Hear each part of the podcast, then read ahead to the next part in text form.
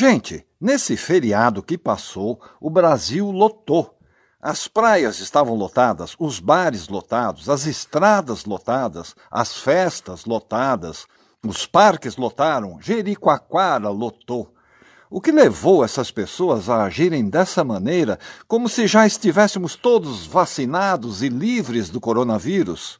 O psicanalista Thales Absaber, no artigo publicado no UOL, fala de uma recusa de uma doença real que pode levar à morte em qualquer idade.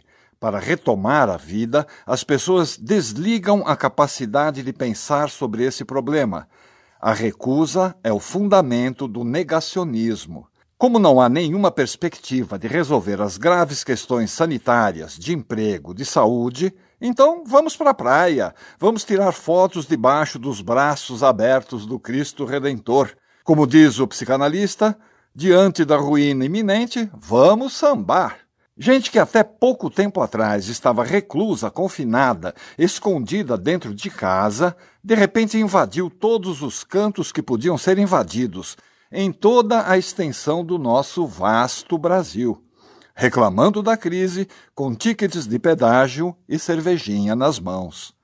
É como na peça O Rinoceronte, de Eugênio Ionesco, um dos papas do teatro do absurdo, um tipo de teatro que mostra que nem tudo na vida é racional.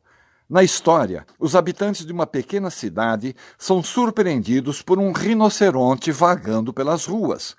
Algumas pessoas alegam que as autoridades não deveriam permitir que eles andassem soltos por aí, que deveriam ser confinados. Outros não dão importância ao fato. Mas o número de rinocerontes aumenta e se torna impossível ignorá-los. Uma mulher busca refúgio na casa de Beringer, um homem solitário, dizendo que estava sendo perseguida por um desses bichos, mas depois descobre-se que se tratava do seu próprio marido, que havia se transformado em rinoceronte. E como o dever de uma mulher é estar sempre com o marido, ela também se transforma e o acompanha. Um a um, os habitantes da cidade vão se tornando rinocerontes e manadas e manadas passam a lotar as ruas da cidade. Berenger é uma pessoa do bem, humilde, generoso, um homem comum, e decide resistir a se tornar também um rinoceronte, ao contrário de todos os demais que não hesitam em se transformar e se juntar às manadas.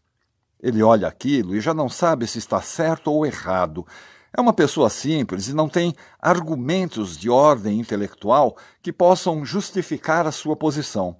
Mas ele sente que tem que se conservar humano e resiste, dizendo: Eu preciso resistir. Eu me defenderei.